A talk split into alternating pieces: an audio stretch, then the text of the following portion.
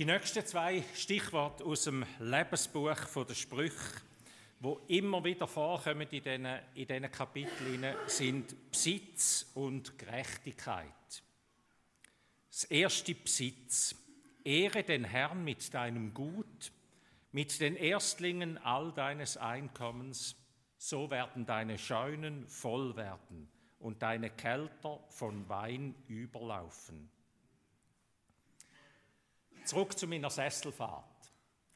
Die letzten drei Minuten. Ist der zweite dran an der Reihe in dem Gespräch.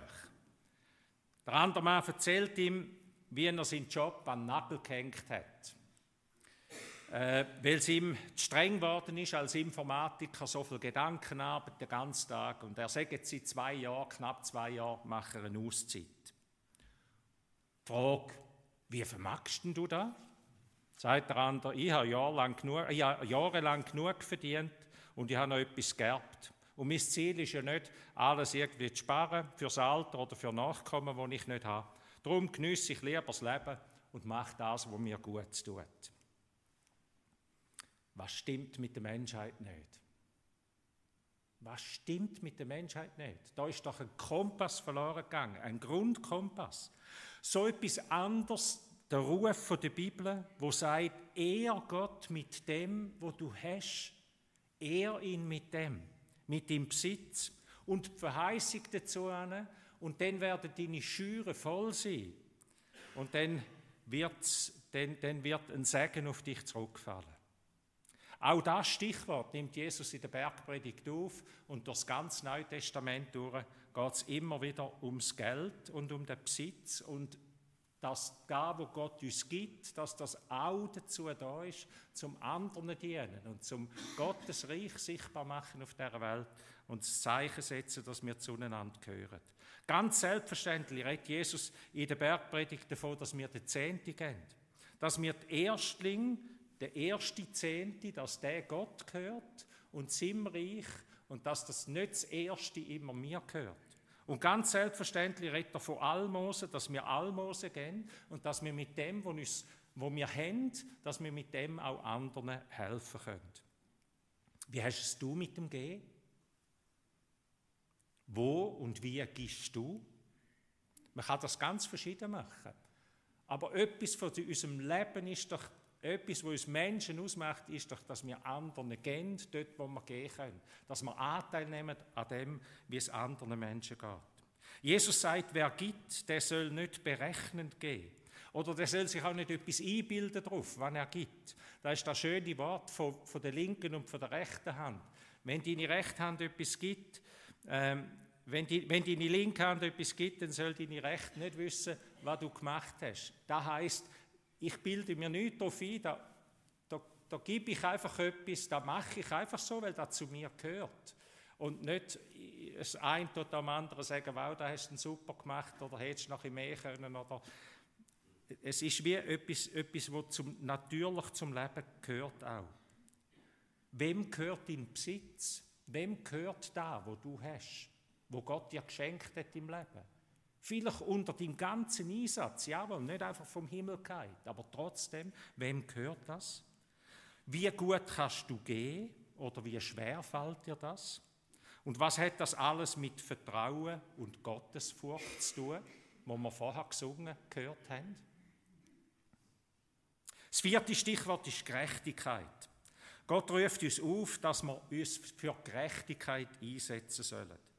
Der Paulus sagt, die Bibel ist uns gegeben, dass sie uns erzieht in der Gerechtigkeit. Also die Bibel ist nicht nur ein frommes Erbauungsbuch, wo die einen das Gefühl haben, wahrscheinlich ist es für da da, sondern sie soll uns erziehen in der Gerechtigkeit. In einem Christenleben geht es nicht nur darum, dass wir Jesus anbeten. Und wenn ich sage, geht es nicht nur darum, dann ist das vielleicht ein bisschen falsch gesagt oder kann im falschen Hals kommen. Das ist das Zentrum. Aber in der Bibel geht es vor allem auch darum, dass wenn Jesus unser Herr ist und in unserem Leben eine Bedeutung hat, dass denn das eine Auswirkung hat auf unser ganzes Leben, auf unseren Charakter, dass wir dann einen Blick bekommen für die Schöpfung, für alles, was ringsum uns herum ist. Wer dem Geringen Gewalt tut, der lästert dessen Schöpfung. Wer sich des Armen erbarmt, der ehrt Gott. So in den Sprüchen im Kapitel 14. Und dass wir einen Blick überkommen, in dem Sinn, wenn wir mit Gott unterwegs sind, dass wir einen Blick überkommen für das, was Gott mir gegeben hat. Jedes hat ein anderes Päckchen beieinander und jedes kann darum auch etwas anderes geben und weitergeben. Was wir Menschen tun, das tun wir Gott. Jesus hat das Gleichnis erzählt von diesen Talent oder von, denen, von dem, wo er sagt, alles, was du am geringsten tun hast, das hast du mir tun. Dem bekannten Gleichnis, was wir, was wir Menschen tun, das tun wir Gott. Und was wir Menschen nicht tun, das tun wir Gott nicht. Glauben und Leben lässt sich nicht trennen.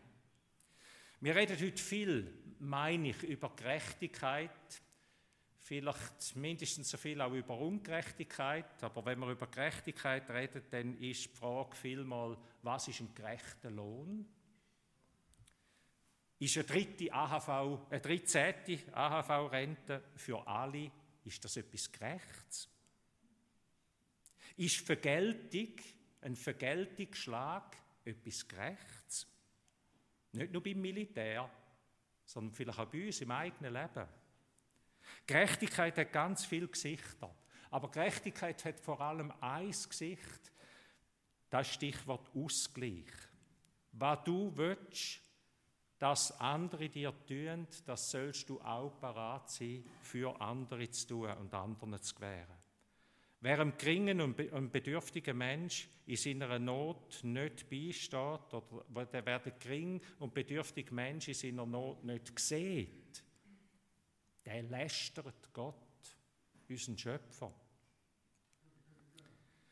Und darum auch dort die Worte aus der Bergpredigt, wo das wie ganz natürlich aufnehmen, wo man merkt, das zieht sich durch die ganze Bibel durch. Gib, gib dem, wo dich etwas bittet, wo dich um etwas bittet, schau nicht weg, wenn Menschen dich brauchen. Die Frage, was macht eine ungerechte Welt mit dir? Wir leben in einer völlig ungerechten Welt. Was macht das mit dir? Können wir etwas tun? Welchen Platz hat der Spruch in deinem Leben? Da nützt dir sowieso nichts, das ist ein Tropfen auf einen heißen Stein. Was tust du für Gerechtigkeit, für mehr Gerechtigkeit auf dieser Welt? Glaube führt zur Verantwortung. Ich gebe Gott mit meinem Leben Antwort. Glaube führt immer zur Verantwortung, dass ich wie eine Antwort gebe mit meinem Leben, mit dem, was ich habe und mit dem, was ich bin. Glauben ist eine Charakterschule. Jesus sucht nicht nur unseren Glauben, sondern er sucht das tiefste unser ganzes Leben und er will unseren Charakter verändern. Darum heißt sie in der Bergpredigt ihnen als Spitzenaussage von ihm, ihr sollt vollkommen sein, wie euer Vater im Himmel vollkommen ist. Amen. Lade euch ein, dass wir die Antwort, ich habe ein paar Fragen gestellt und vielleicht da noch mal ein bisschen mit, mitgehen lassen oder Antwort geben, ein Stück weit mit zwei Liedern und mit einem Gebet. In dem Sinn, Singen wir nochmal